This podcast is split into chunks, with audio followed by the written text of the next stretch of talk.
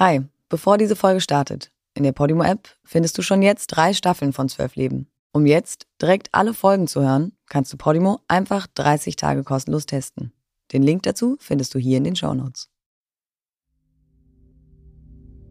Eine permanente Grenzüberschreitung, ein permanenter Übergriff in die Privatsphäre und damit wirklich eine super hohe Belastungs- und Bedrohungssituation, die wirklich die Lebensgestaltung dann auch beeinträchtigen kann.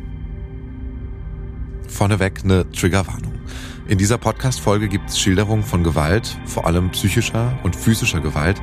Das kann belastend und retraumatisierend wirken. Wenn ihr selbst Erfahrung mit Gewalt gemacht habt und Unterstützung braucht, ihr findet anonym und kostenfrei Hilfe, unter anderem beim Hilfetelefon Gewalt gegen Frauen unter der Nummer 08000 116 016. Diese Nummer und auch die Nummer des Opfertelefons vom Weißen Ring und noch weitere Informationen findet ihr in unseren Show Notes.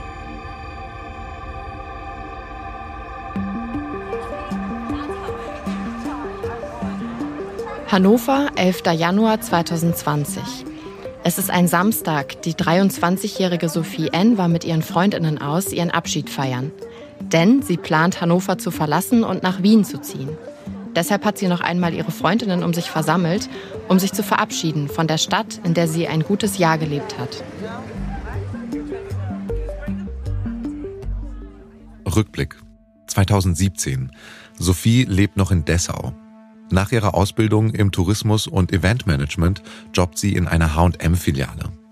Dort begegnet sie einem Mann, der für die nächsten mehr als zwei Jahre ihr Schatten sein wird.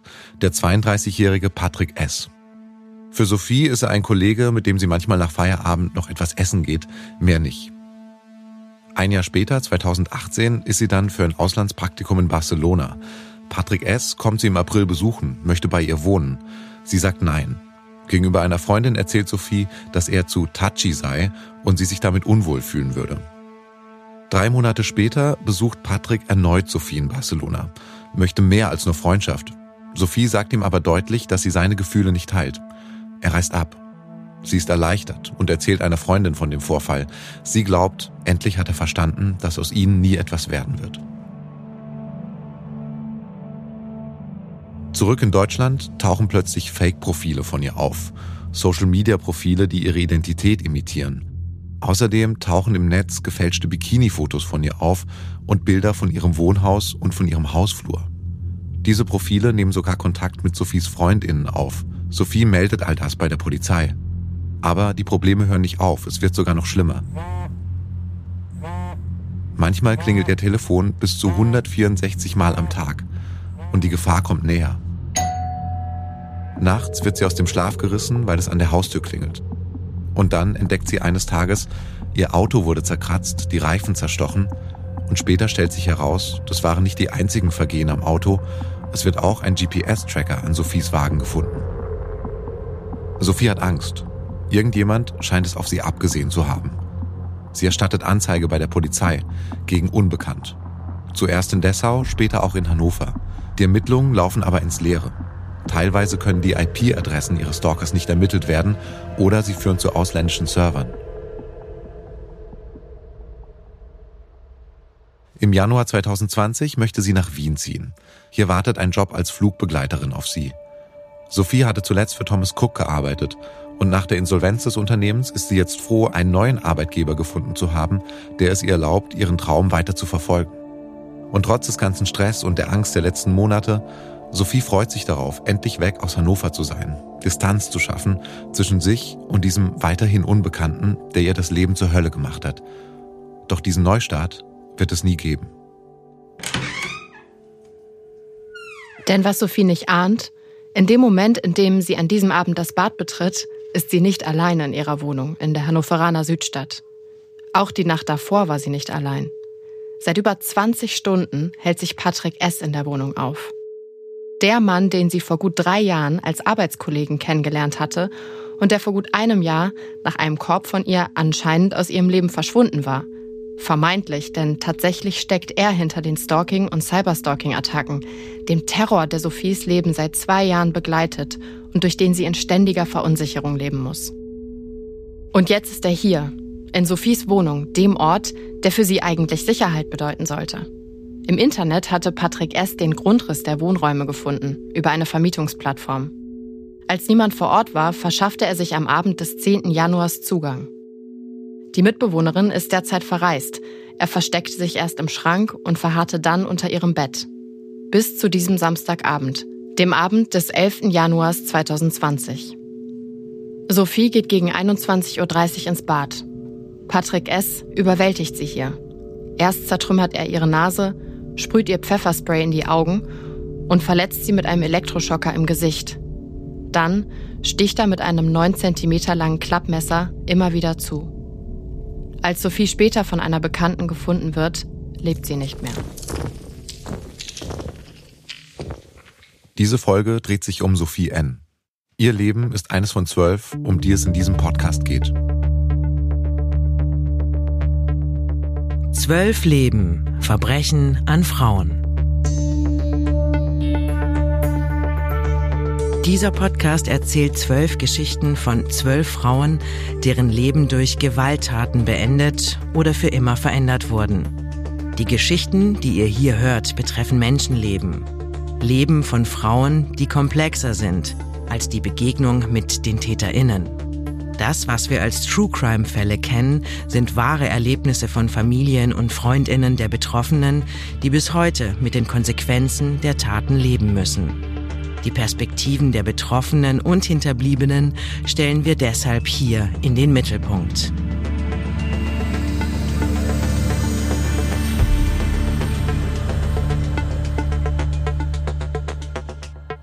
Hi, herzlich willkommen. Ich bin Massimo Maio. Ich bin Radiomacher, Dokumacher und hoste zusammen mit Clara diesen Podcast hier, Zwölf Leben, über das Leben von Frauen, die Opfer von Gewalt geworden sind, und zwar meistens Gewalt von Männern für die meisten von uns ist es vielleicht auch gar nicht überraschend. Wir sind es irgendwie gewohnt. Wir nehmen das so hin, dass Männer meistens die Täter sind in diesem Verhältnis.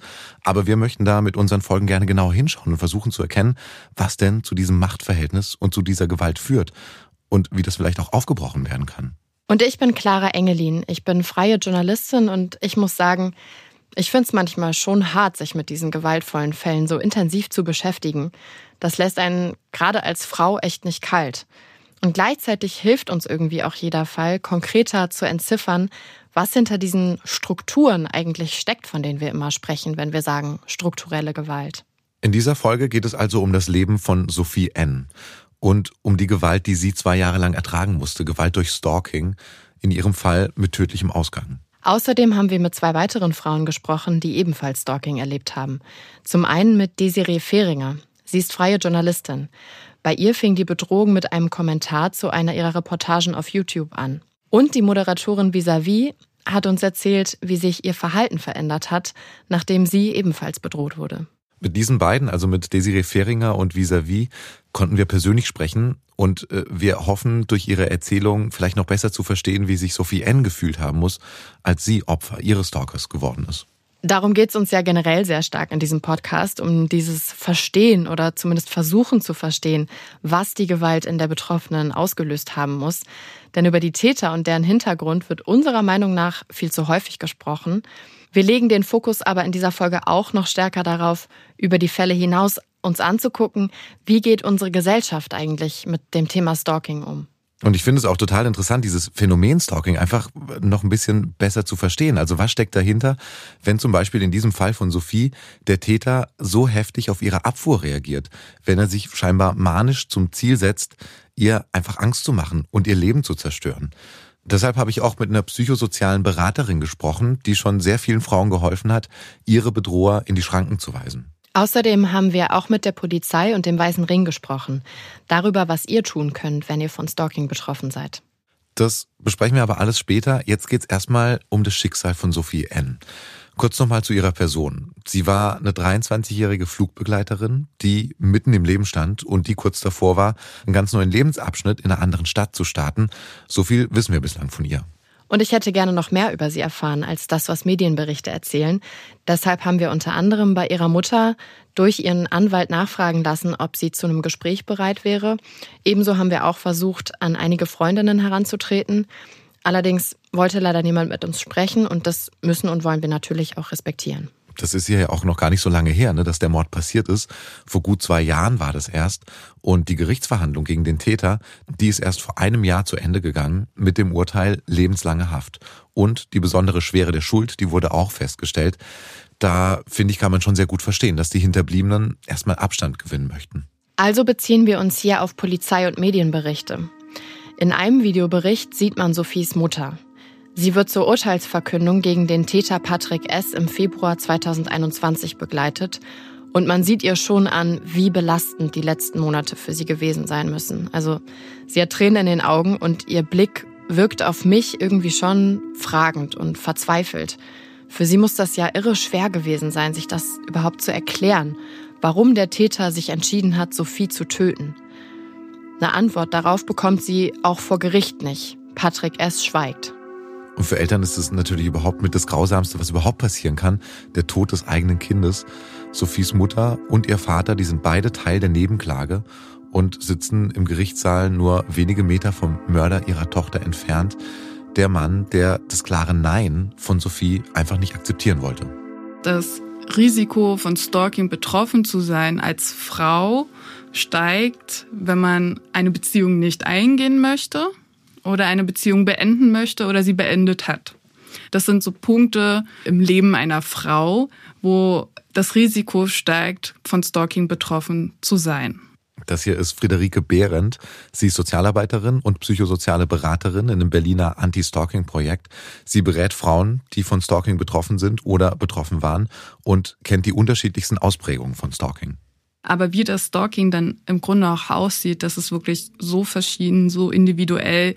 In, in jeder Beratung, die ich eigentlich führe, höre ich Dinge, die ich vorher noch nicht gehört habe oder anders gehört habe.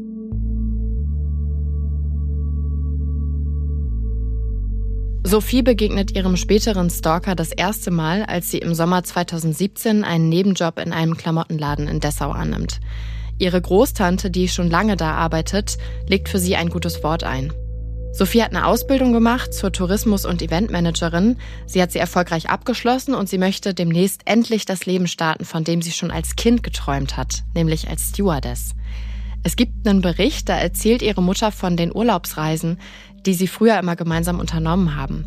Als Kind hat Sophie das total geliebt, in den Flieger zu steigen und wenn dann die Stewardessen kamen für den Bordservice und hat immer darauf bestanden, am Fenster zu sitzen, um rausgucken zu können. Das klingt ziemlich zielstrebig, finde ich. Das klingt so nach einer Person, die schon früh spürt, was sie will und die diesem Kindheitstraum dann auch einfach weiter folgt und die eben jobben geht zwischen Ausbildung und Beruf.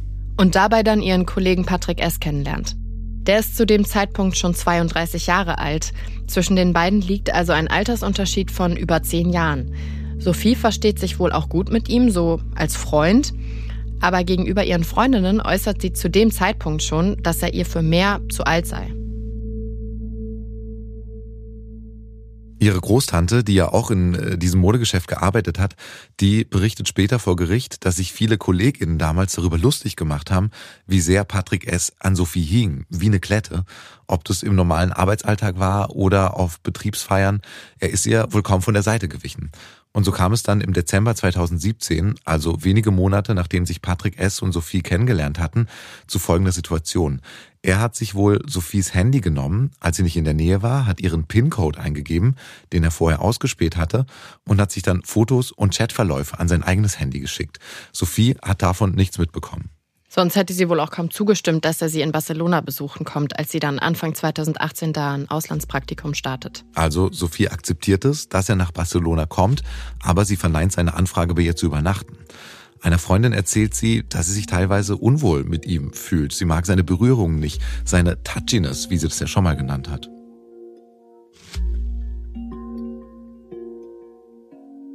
Einige Monate später, im Sommer 2018, Sophie ist immer noch in Barcelona, da bekommt sie erneut Besuch von Patrick S. Als er ihr diesmal körperlich zu nahe kommt, weist sie ihn wohl sehr energisch in die Schranken. Er packt daraufhin seine Sachen, geht und knallt die Tür hinter sich zu. Das ist natürlich überhaupt kein schöner Moment, das ist unangenehm für Sophie. Aber immerhin, dadurch haben diese unbehaglichen Treffen jetzt ein Ende, denkt sie jedenfalls. Sie geht davon aus, dass das Thema sich hiermit erledigt hat und dass Patrick S. sich jetzt nicht mehr bei ihr melden wird. Mit dieser Einschätzung liegt sie leider ziemlich falsch. Vor ihr liegen ab diesem Zeitpunkt zwei Jahre, in denen sie von ihm bedroht und verunsichert wird. Stalking ist Gewalt. Und ähm, Stalking ist ja auch eine Straftat und ist eben eine Gewalttat. Und mindestens ist es eben eine psychische Gewalt, die dort stattfindet und teilweise äh, kommt eben auch eine körperliche, sexuelle oder auch digitale Gewalt hinzu.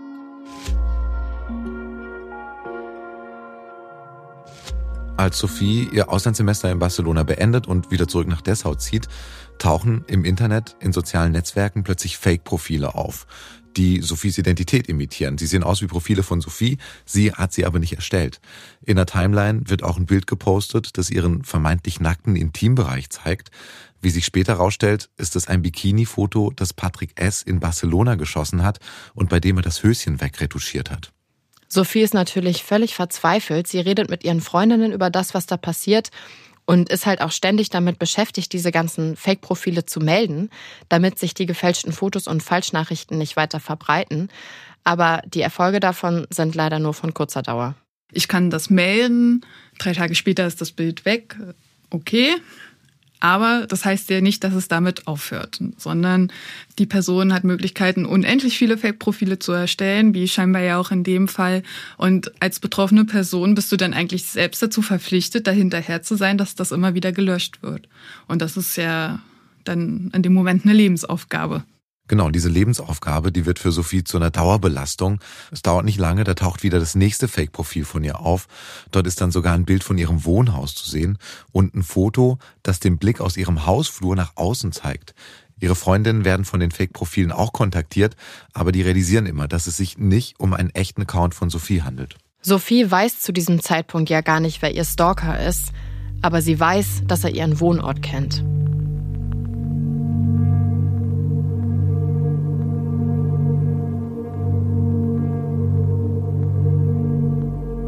Also die betroffenen Frauen erleben alle eigentlich eine extrem belastende Situation. Es gibt die Angst davor, was passiert als nächstes.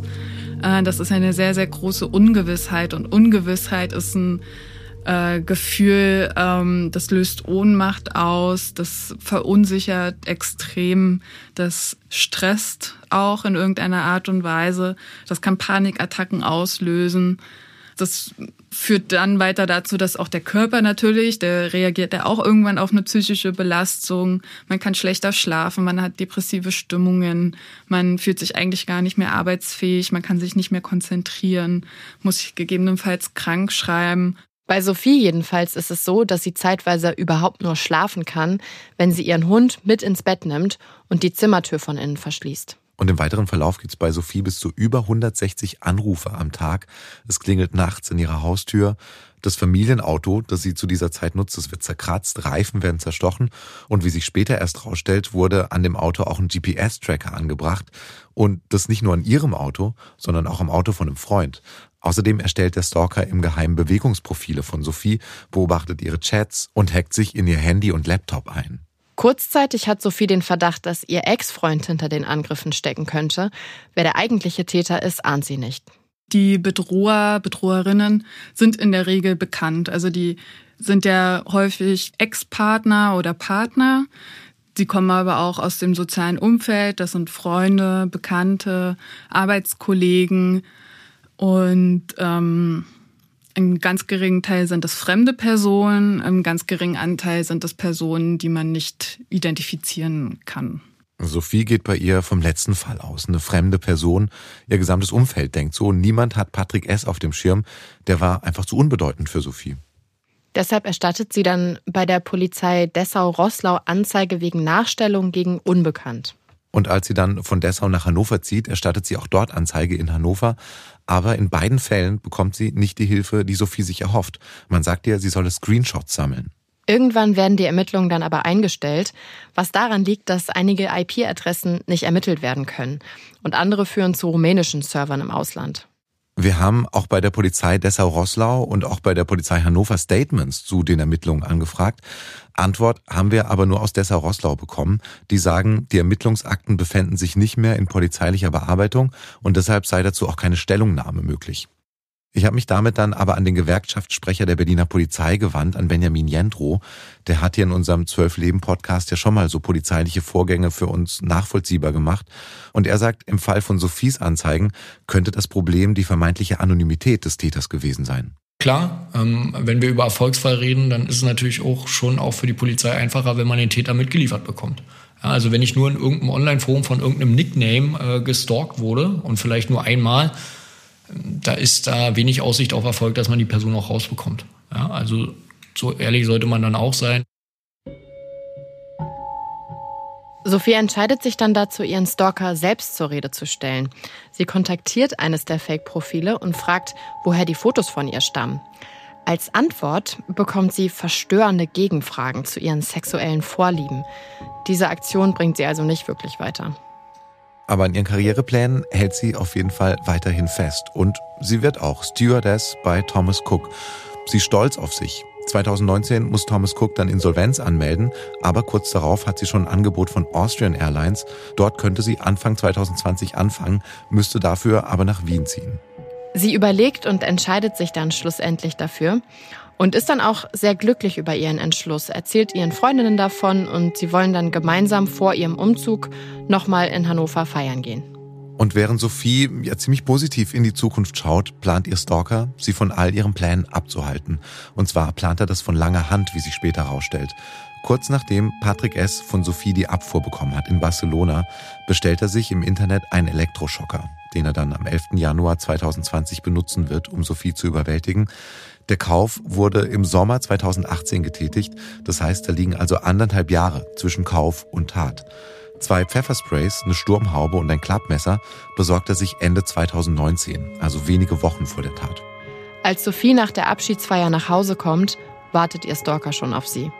Circa 20 Stunden lauert er ihr auf, bis er sich seinem Opfer zu erkennen gibt. Der Moment, in dem Sophie realisiert, wer sie die letzten zwei Jahre verfolgt hat, ist zugleich der Moment, in dem Patrick S. ihr Leben beendet.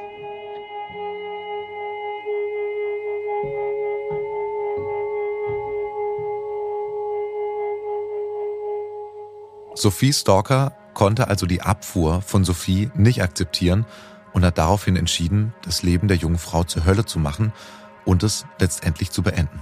Das ist doch krass, sich so über einen Menschen zu stellen und dermaßen Grenzen zu übertreten. Das hat damit zu tun, dass sie also diese Entscheidung der, der Frau dann in dem Fall nicht akzeptieren können. Und ähm, warum das so ist, dass sie das nicht akzeptieren können, kann verschiedene Gründe haben. Ne, es, es gibt psychologische Gründe, weshalb das ähm, für die Person, für den Bedroher in dem Fall schwer zu akzeptieren ist. Es gibt soziale Gründe, es gibt äh, gesellschaftlich strukturelle Gründe, dass ähm, einfach ähm, Männer das Gefühl haben, eine stärkere Macht gegenüber Frauen zu haben. Also das ist natürlich auch etwas, was da schon mit reinspielt. Also die Verteilung der, der Geschlechterrollen in unserer Gesellschaft, das gehört da schon äh, auch wirklich mit dazu, weshalb es Männern äh, vielleicht teilweise schwerer fällt, solche Entscheidungen einer Frau zu akzeptieren. Übrigens ist es auch so, dass laut einer Studie des Zentralinstituts für seelische Gesundheit 87 Prozent der TäterInnen männlich sind und die Betroffenen zu 83 Prozent weiblich. Diese Erfahrung, dass ein Mann ihre Zurückweisung nicht akzeptieren konnte, die hat auch Desiree Fehringer gemacht. Sie ist 28 Jahre alt und arbeitet als freie Journalistin und Reporterin für den NDR und die ARD.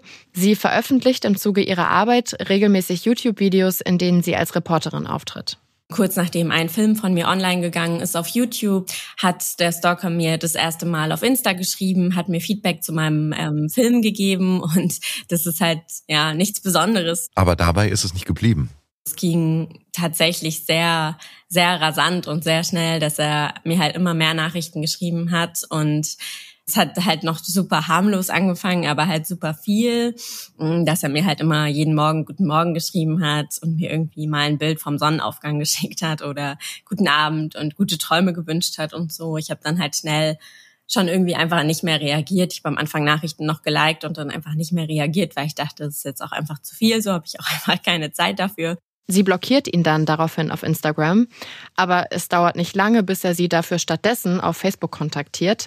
Da schickt er ihr unter anderem ein Foto seines Personalausweises als Beweis, dass die Nachrichten von einer realen Person kommen. Okay, also anders als im Fall von Sophie kennt Desiree hier die Identität ihres Stalkers, was allerdings gleich ist, nachdem ein Kommunikationskanal blockiert wurde, in diesem Fall Instagram, hat sich auch dieser Stalker einen neuen Kanal gesucht. Jetzt versucht er es eben über Facebook. Genau, aber ab diesem Moment ist sie bei ihrer Taktik geblieben. Sie hat ihm nicht mehr geantwortet und versucht, ihn gänzlich zu ignorieren. Das klingt irgendwie einfach, einfach ignorieren. Aber wie schwer das sein kann, auf Nachrichten, die einen aufwühlen, gar nicht zu reagieren, das hat mir die psychosoziale Stalking-Beraterin Friederike Behrendt erzählt, die wir auch schon vorhin gehört haben. Das ist ja gar nicht so einfach. Also das ist ja auch sehr leicht gesagt. Ähm, ja, dann reagier doch nicht darauf, ignorier das doch halt. Ne, und äh, das, das kann man gar nicht ignorieren. Und nicht zu reagieren und nicht zu sagen, so, ne, sei es halt einfach nur so, ey, du, hör auf. Ne, das ist ja schon was, was dem Bedroher in dem Moment Futter gibt. Das ist ja schon etwas, was äh, ein Stück äh, ihn näher bringt an sein Ziel. Er hat Emotionen von ihr bekommen. Und diese Emotionen überhaupt nicht zu übermitteln, das ist schon ziemlich schwer. Und natürlich lässt Desiree das Verhalten des Stalkers nicht kalt. Vor allem, als er ihr unter verändertem Namen wieder auf Instagram folgt und ihre Posts und Stories ansieht und ihr ständig auf Facebook Nachrichten schickt, die darauf Bezug nehmen. Er fragt nämlich zum Beispiel, wie der Ausflug zum Elbstrand war oder wie das Eis geschmeckt hat. Und er entwickelt Fantasien, die er mit ihr teilt hey, du bist die Frau meiner Träume und wir müssen uns kennenlernen. Ähm, ich weiß, dass du irgendwie da noch nicht dazu bereit bist, weil du antwortest mir auch nicht, aber du wirst erkennen, so, du bist die Liebe meines Lebens und ich bin die Liebe deines Lebens. Wir müssen uns kennenlernen. Ich werde nach Hamburg kommen. Das klingt schon ziemlich spooky, finde ich. Das kann einem schon nahe gehen, wenn man solche Nachrichten bekommt. Und ich kann auch echt nicht genau einschätzen, wie ich auf sowas reagieren würde. Würde ich mich da einfach voll zurückziehen, von allen Kanälen weg? Oder würde ich misstrauischer sein bei meinen Kontakten? Letztlich wären das alles wahrscheinlich Schritte, die äh, auch meine eigene Freiheit am Ende einschränken. Ja, genau, das ist die Frage. Ne? Inwiefern gestehst du deinem Bedroher oder Stalker zu, solchen Einfluss auf dein Leben zu nehmen? auf der anderen Seite ist es halt total nachvollziehbar, die eigene Privatsphäre schützen zu wollen. Dann habe ich das erste Mal realisiert, dass ich dachte, vielleicht poste ich nicht mehr alles auf Insta. Also dann wirklich so von heute auf morgen angefangen, dass ich halt einfach nicht mehr gepostet habe, wenn ich essen gehen war oder ich halt einfach angefangen habe, zeitversetzt zu posten und ich auch dann halt angefangen habe, meinen Freunden zu sagen, wenn wir essen waren, ey, könnt ihr mich nicht verlinken oder könnt ihr erst später posten. Das heißt also, die Freundinnen von Desiree, die wussten von diesen komischen, aufdringlichen Nachrichten, die sie bekommen hat. Nee, nur ihre beste Freundin. Und die möchte ihr die Angst nehmen und beruhigt sie, sagt ihr, dass es ja nicht der erste verrückte Fan sei, der ihr schreibe und dass das bestimmt auch wieder aufhören würde. Vielleicht war es auch so ein bisschen, habe ich rückblickend auch viel überlegt, so ein bisschen ein absurder ähm, Schutzmechanismus, dass ich halt, wenn ich mit meinen anderen Freunden unterwegs war, einfach gar nicht drüber reden wollte und dem gar keinen Platz in meinem Leben geben wollte, weil ich dachte, ist ja jetzt auch nicht so wichtig, entspann dich mal. So, wir müssen jetzt nicht 24-7 über diesen Freak sprechen und der muss jetzt nicht in jedem Gespräch mit meinen Freunden Thema sein finde ich total nachvollziehbar, was sie da sagt. Aber so war sie dann halt auch jedes Mal irgendwie auf sich alleine gestellt, ne? wenn so eine neue Nachricht von ihm kam, irgendwie äh, unvermittelt aufblinkt auf ihrem Handy. Denn das schwingt ja natürlich immer mit, diese ständige Angst vor der nächsten Aktion, die da kommen könnte. Das soziale Umfeld ist einfach ein super wichtiger Faktor, um äh, sich emotional unterstützen zu lassen aber auch um gegebenenfalls äh, sich dabei unterstützen zu lassen, gegen das Stalking vorzugehen. Weil ähm, häufig versuchen die Bedroher ja auch Informationen über das soziale Umfeld zu bekommen, ohne dass das soziale Umfeld weiß, dass er da jetzt gerade mehr mit diesen Informationen anfangen möchte. Dass das soziale Umfeld vom Stalker mit einbezogen wird, das kennen wir von Sophies Fall. Patrick S. versucht, indem er Fake-Profile erstellt, Kontakt zu ihren Freundinnen aufzunehmen. Bei Desiree sind es die Arbeitskolleginnen. Das erfährt sie, als sie im Büro ein Paket erhält. Ich habe das damals mit meinem Kollegen aufgemacht, ähm, wo ich dann auch beim Öffnen des Pakets erfahren habe, dass dann halt irgendwie auch der Kollege auf das Paket draufgeschaut hat und meinte, ah, ach ja, krass, der hat mir auf Insta auch geschrieben, weil er hat mich angeschrieben und nach deiner Privatadresse gefragt, weil er dir dieses Paket schicken wollte. Aber die Kolleginnen, die haben das ja anscheinend glücklicherweise nicht getan, die Adresse weiterschicken. Nee, die haben ihm gesagt, er soll das an die Redaktionsadresse schicken. Die wussten zu dem Zeitpunkt ja noch nichts von der Vorgeschichte. Im Paket findet sie Schokolade und eine Flamingo-Maske, weil der Absender wusste, dass Desiree ein Flamingo-Tattoo hat. Außerdem ein ausgedrucktes Bild von ihr am Elbstrand mit einer Nachricht, dass er da gerne mit ihr zusammen mal den Sonnenuntergang anschauen wolle. Also ziemlich obsessiv. Das war ja, glaube ich, der erste Moment, wo ich dachte, ich muss sofort auf Insta gucken, ob man einfach irgendwo mein Haus erkennt, ob man irgendwo erkennt, wo ich wohne, mm, ob es irgendwo Details gibt, ob es in irgendeinem Impressum von einem Blog oder sonst was noch irgendeine Adresse, eine alte, eine neue steht. Also es wird ihr mehr und mehr bewusst, dass sie gestalkt wird. Wie geht denn Desiree damit um? Wie reagiert sie, außer jetzt im Netz genau zu schauen, was sie da für Spuren hinterlassen hat? Sie geht dann zu ihren Chefs und erzählt denen dann von den Ereignissen. Ja, und dann war die Antwort eben einfach sehr knapp und äh, es wurde auf jeden Fall einfach zu dem Zeitpunkt überhaupt nicht ernst genommen. Ich, das Paket wurde sich kurz angeguckt, wurde gelächelt und es war so, ja, okay, ja, es ist schon ein bisschen weird. Aber ja, sowas passiert halt, wenn man in der Öffentlichkeit steht, YouTube-Videos veröffentlicht, die online sind. So, damit muss man ja rechnen. Ähm, so, ja, ist jetzt ja nicht so wild, oder? Ich glaube, ich habe mich einfach einfach geschämt und dachte so, nee, wenn die jetzt auch sagen, ist nicht so krass, dann ist es bestimmt einfach nicht so krass und ich übertreibe hier einfach gerade krass.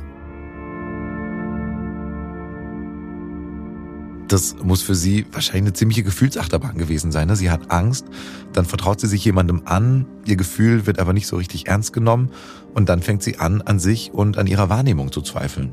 Und für sie kam dann an dem Tag noch eine weitere Reaktion, die sie noch mehr getroffen hat als die ihrer Chefs. Und dann fand der Typ, den ich damals gedatet habe, das eben einfach super, super weird und super verstörend und meinte, okay, krass, er weiß auch gar nicht, wie er damit umgehen soll. Und ich soll auf gar keinen Fall jemals was von uns posten. Und er findet das alles komisch und er möchte auch nicht mit so einer Frau irgendwie zusammen sein oder die daten, die einfach ähm, sowas erlebt und die so im öffentlichen Rampenlicht steht, dass sie irgendwie Stalker hat. Und es war einfach ein super absurder Abend. Ja, von einem Menschen, den man datet und der vielleicht potenzieller Partner werden sollte, wünscht man sich da wahrscheinlich eine andere Reaktion. Ich glaube, am allerwichtigsten und der einzige Punkt, der halt wirklich relevant gewesen wäre, wäre halt einfach mal zu fragen, wie es mir geht.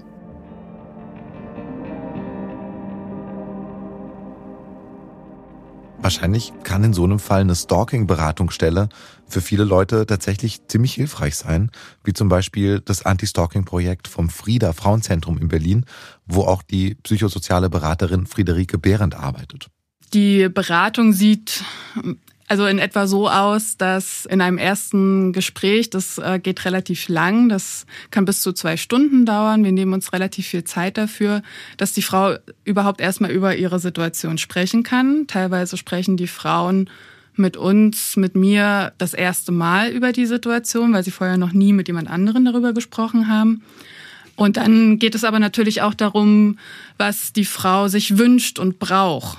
Was Desiree in ihrer Situation brauchte und zum Glück bekommen hat, das war eine Freundin, die ihr nämlich ganz genau zugehört hat und glücklicherweise auch noch Hintergrundwissen zu dem Thema Stalking hatte.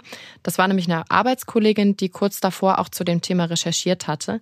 Die hat dann richtig Initiative ergriffen und ist mit Desirees Einverständnis zu den Chefs marschiert und hat denen nahegelegt, eine Gefährderansprache an den Mann zu verfassen, der ihre Angestellte belästigt. Und was haben die Chefs dazu gesagt?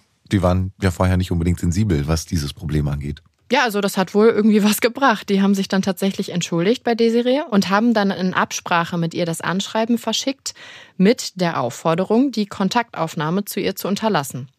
Und dem Mann gedroht, sonst mit den gesammelten Beweisen zur Polizei zu gehen. Die Adresse kannten sie ja vom Bild des Personalausweises, das Desiree geschickt wurde. Ich glaube, das war auf jeden Fall dann der Moment, wo ich in der ganzen Zeit am meisten Angst hatte, so und wirklich einfach die Angst auch so real wurde, weil ich einfach dann krass Schiss bekommen habe vor seiner Reaktion. Die ganze Zeit halt dachte, wenn er jetzt dieses Schreiben bekommt von meinem Chef, ähm, was wird er denken, was wird er machen? Und was macht er dann da? Der ist wütend geworden.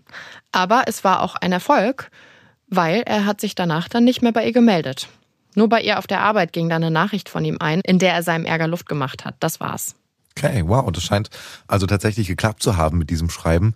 Wobei das für Betroffene wahrscheinlich ziemlich lange dauern kann, ne, bis man wieder normales Vertrauen hat, bis man sich äh, sicher und entspannt fühlt, weil diese ständige Angst, die hinterlässt natürlich Spuren. Es war super absurd und super krass für mich, weil ich halt irgendwie jeden Tag mit dieser scheiß Nachricht von ihm gerechnet habe, es halt einfach nichts mehr kam und ich dann irgendwie auch immer so auf Verwachtstellung war, geträumt habe, dass er irgendwie nach Hamburg kommt und mich erschießt. Ich glaube halt wirklich, ja, angefangen damit abzuschließen habe ich halt wirklich erst, als ich dann dachte, okay, das war irgendwie schon ganz schön viel dieses Jahr. Ich glaube, ich starte meine Therapie und ja, das hat auf jeden Fall einfach krass geholfen. Aber trotzdem bleiben halt irgendwie Sachen wie der Punkt, dass ich jetzt halt nicht mehr einfach, keine Ahnung, total wahllos irgendwas auf Insta poste und ich nicht mehr super krass viel von meinem Privatleben preisgebe und ich schon viel von meiner Arbeit poste und eher weniger so super Privates.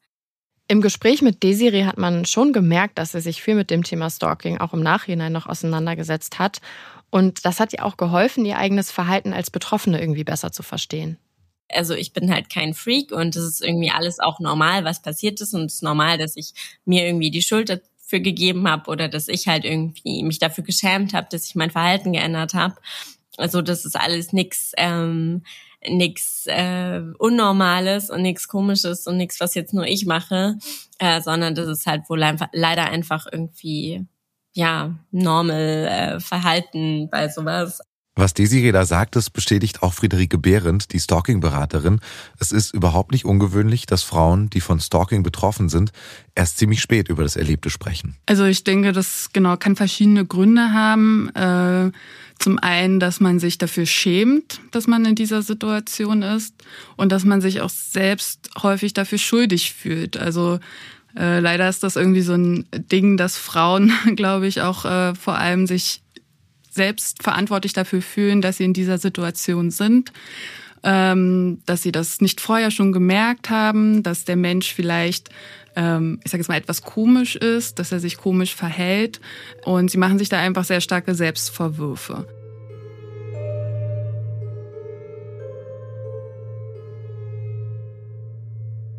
Auch die bekannte Moderatorin Visavi hat in den letzten Jahren immer wieder negative Erfahrungen mit Stalkern gemacht.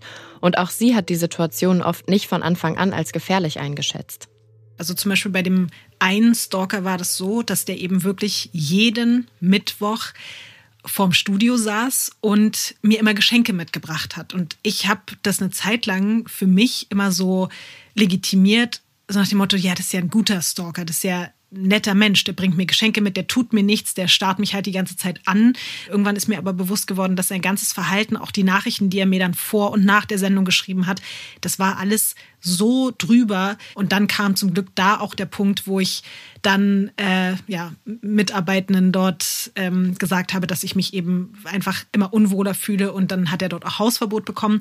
Die 34-jährige Moderatorin hat in einem Zeitraum von sieben, acht Jahren mehrere dieser unangenehmen Begegnungen mit unterschiedlichen Stalkern gehabt. Die Männer verfolgten sie im Web, aber eben auch im echten Leben. Und da vor allem an ihrem Arbeitsplatz. Dadurch, dass sie als Moderatorin bei einem der größten Berliner Radiosender gearbeitet hat, war es nicht schwer herauszufinden, wo man sie antreffen könnte. Wobei es bei diesem großen Sender natürlich auch Sicherheitsmaßnahmen gab, wie zum Beispiel einen Pförtner, damit eben keine unbefugten Personen das Gelände betreten. Und der Typ hat es geschafft, dem zu erzählen, er wäre mein Freund und ist dann an dem Pförtner vorbei, äh, da wirklich in in die Küche, wo man eigentlich gewartet hat, kurz vorm Studio, da hat er sich hinbringen lassen. Und als mir dann jemand gesagt hat, ja, hier dein Freund holt dich ab und ich hatte gar keinen Freund zu diesem Zeitpunkt und war so, oh Gott, was passiert jetzt? Da wurde mir schon bewusst, okay, es wird langsam echt bedrohlich. Und dieses bedrohliche Gefühl führt dazu, dass sie sich auf der Straße immer wieder nach möglichen Verfolgern umschaut und sogar regelmäßig im Halteverbot direkt vor ihrer Haustür parkt, um schnell zu ihrer Haustür zu gelangen. Die möglichen Bußgelder, die nimmt sie für ihren Schutz immer wieder in Kauf. Eine der eindrücklichsten Drogen, die bis heute nachwirkt, bekommt sie damals von einem Rapper, der sie sogar öffentlich angeht. Der hatte mir dann damals gedroht, er würde bei mir unter meinem Bett warten.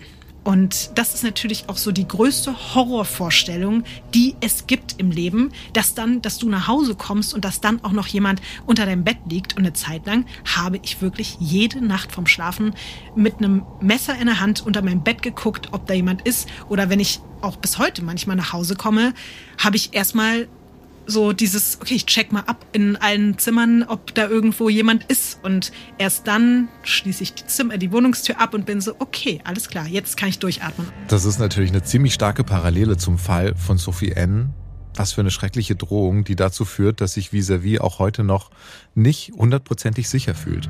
Mittlerweile erreichen sie zwar immer noch ab und zu aufdringliche Nachrichten, aber es gibt zum Glück niemanden mehr, der glaubt, mit ihr in Verbindung zu stehen. Vis-à-vis hat das Gefühl, das liegt auch an einer großen Veränderung in ihrem Leben. Das klingt jetzt blöd. Ich glaube, das ist auch besser geworden, seitdem ich öffentlich gesagt habe, dass ich eine Beziehung habe, seitdem ich geheiratet habe. Und vielleicht gibt es da eine Art äh, Ehrfurcht davor, dass man äh, dann doch es mit jemandem zu tun bekommt, der einen da nicht so ungestraft davon kommen lässt, wenn man mich jetzt äh, den ganzen Tag belästigt oder mir irgendwo auflauert.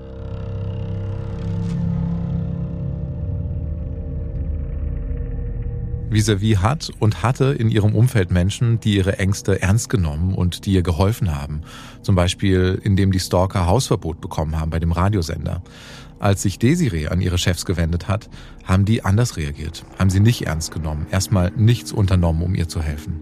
Und im Fall von Sophie hat die Polizei nicht geholfen, weil sie den Täter nicht ermitteln konnten. Ich finde, da kann man sich schon ausmalen, dass die Dunkelziffer bei Stalking-Fällen sehr hoch eingeschätzt wird. Pro Jahr werden circa 20.000 Fälle von Stalking bei der Polizei angezeigt. Allerdings dürfte die Dunkelziffer deutlich höher sein. Also da gehen wir schon eher von 200 bis 300.000 jährlichen Stalking-Fällen aus. Das ist Tim Herrscher, den wir da hören. Der ist Koordinator der App No Stalk vom Weißen Ring. Diese App gibt's seit 2019 und die soll es Betroffenen von Stalking erleichtern, Beweise zu sammeln, um auch vor Gericht gegen die Täter vorgehen zu können. Mit der App ist es zum Beispiel möglich, so ein Stalking-Tagebuch zu führen und Foto-, Video-, Audioaufnahmen zu sammeln. Also ganz wichtig bei dieser App ist, dass auch Metadaten gespeichert werden. Das heißt, ähm, wann und wo die Aufnahmen äh, angefertigt wurden. Im Vorfeld wurden ähm, juristische Gutachten eingeholt, damit einfach die Aufnahmen aus dieser App gerichtsfest sind. Das heißt, dass die Aufnahmen nicht verändert werden können. Und die Daten, die werden auch gar nicht auf dem Handy gespeichert, sondern die werden in der Cloud gespeichert, damit, falls der Täter mal ans Handy kommt, wie wir das ja im Fall von Sophie N gehört haben, damit die Daten dann trotzdem immer sicher bleiben. Und ich kann die Daten auch, wenn ich mich dazu entscheide, Anzeige zu erstatten, der Polizei oder Staatsanwaltschaft dann gebündelt zukommen lassen, wenn ich sie zum Beispiel auf einen USB-Stick ziehe oder so. Genau, und das kann alles sehr helfen, wenn man eine Anzeige erstatten will. Wobei man hier auch noch was anderes beachten sollte, wie mir die Stalking-Beraterin Friederike Behrendt erzählt hat. Wichtig ist auf jeden Fall auch an der Stelle, dass wenn ich Strafanzeige gestellt habe, bin ich als betroffene Person auch dazu verpflichtet, einen Strafantrag zu stellen, damit die Ermittlungsbehörden überhaupt ermitteln. Okay, ich muss zugeben, ich hätte jetzt den Unterschied zwischen einer Strafanzeige und einem Strafantrag nicht gewusst. Ich auch nicht. Deshalb habe ich das nochmal nachgeguckt. Und zwar ist es so, der Unterschied liegt darin, dass eine Strafanzeige die Meldung einer möglichen Straftat ist. Die Anzeige kann von jedermann gestellt werden, wohingegen der Strafantrag nur von der betroffenen Person dieser möglichen Straftat gestellt werden kann und das Verlangen sozusagen ausdrückt, dass die Straftat auch wirklich verfolgt wird. Heißt das also im Fall von Stalking, dass erstmal nichts passiert, wenn ich nur die Strafanzeige stelle, sondern muss ich zusätzlich den Strafantrag stellen, damit ermittelt wird? Also ermittelt wird vielleicht schon, aber halt nicht zwangsläufig. Anders zum Beispiel als bei Anzeigen zu Sexualdelikten, da muss die Staatsanwaltschaft dann ermitteln. Bei Stalking gibt es aber kein zwangsläufiges Ermittlungsverfahren. Bei Stalking-Delikten, da liegt es im Ermessen der Staatsanwaltschaft, ob ein Ermittlungsverfahren eingeleitet wird. Wenn das Opfer einen Strafantrag stellt, dann äh, ist praktisch die Staatsanwaltschaft dazu verpflichtet, ähm, auch diesem Sachverhalt nachzugehen. Es kann dann natürlich sein, wenn keine Beweise auffindbar sind, dass die Ermittlungen dann eingestellt werden.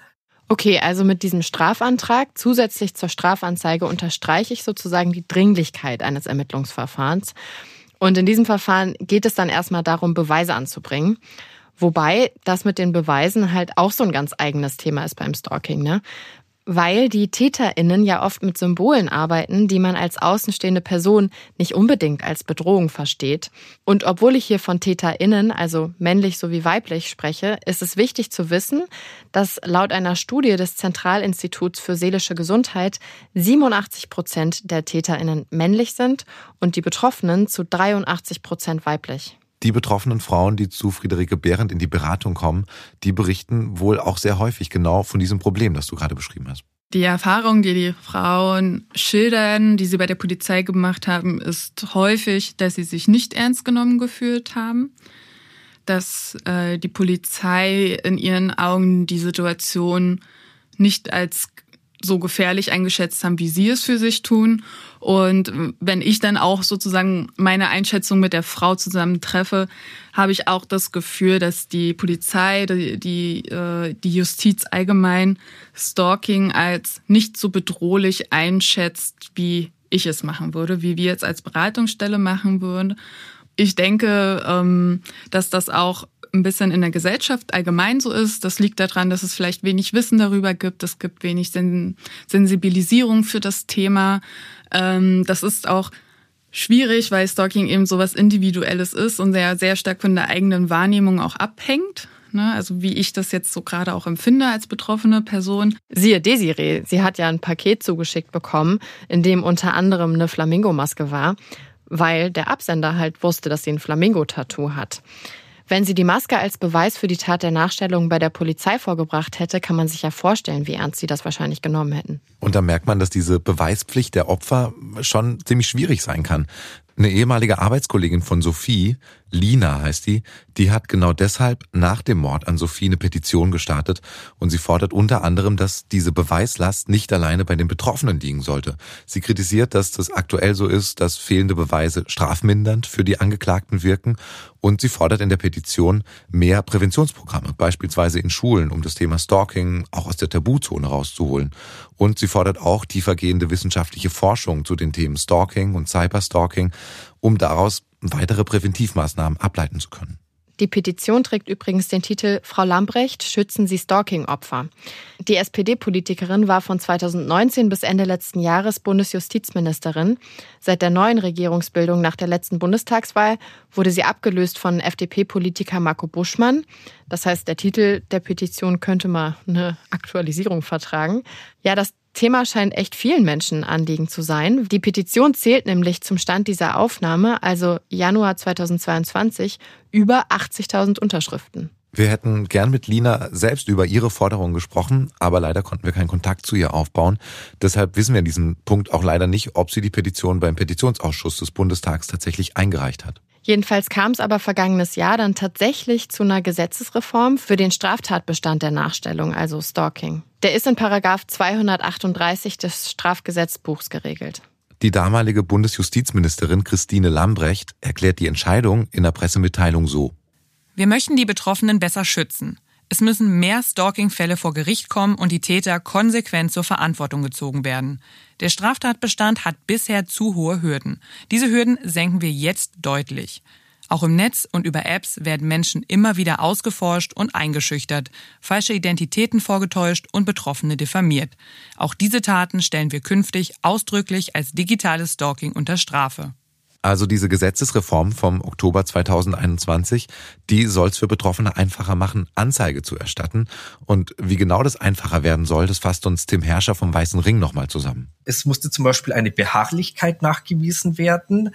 Das hat man geändert, dass man jetzt nicht mehr von einer Beharrlichkeit des Stalkers spricht, sondern dass es eine Wiederholung sein muss. Das heißt, ähm, es reichen mehrere kleine, also mit Anführungszeichen kleine ähm, Vorfälle aus, damit ähm, ja, der Strafbestandteil des Stalkings erfolgt äh, bzw. vorhanden ist.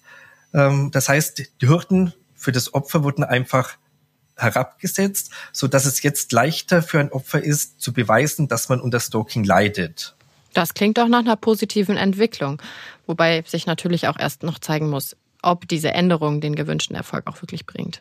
Ja, der Weiße Ring rechnet damit, dass man eigentlich erst so in drei Jahren wirklich auswerten kann, ob und wenn ja, inwieweit diese Reform wirklich nützt, also Stalking-Opfern nützt, wenn es darum geht, die Täter dann auch wirklich zur Rechenschaft zu ziehen. Aber bei all diesen negativen Aspekten, die wir in dieser Folge angesprochen haben, es ist wichtig, nochmal zu betonen, dass es tatsächlich immer mehrere Möglichkeiten gibt, sich ganz konkret Hilfe zu holen, wenn man selbst von Stalking betroffen ist. Es gibt Möglichkeiten, man kann Schritt für Schritt aus einer Stalking-Situation herauskommen. Es kostet viel Kraft, aber dafür gibt es ja Unterstützung und ähm, die kann man da wirklich gerne nutzen. Und dazu sollte man sich selbst ein Stück weit ermutigen.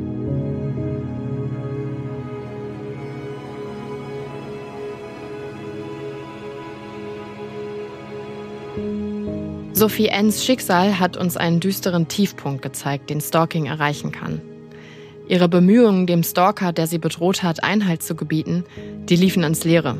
Und ihre Mutter hat ihre einzige Tochter verloren, als diese nur 23 Jahre alt war. Die Gedanken an ihre lebensfrohe und aufgeschlossene Sophie, die aber bleiben ihr für immer.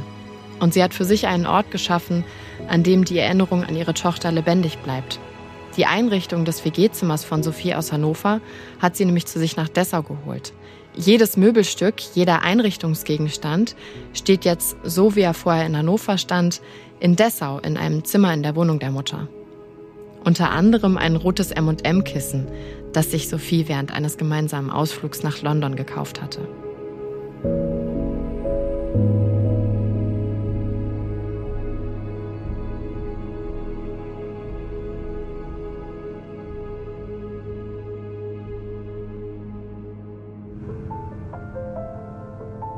In der nächsten Folge 12 Leben hören wir Mila.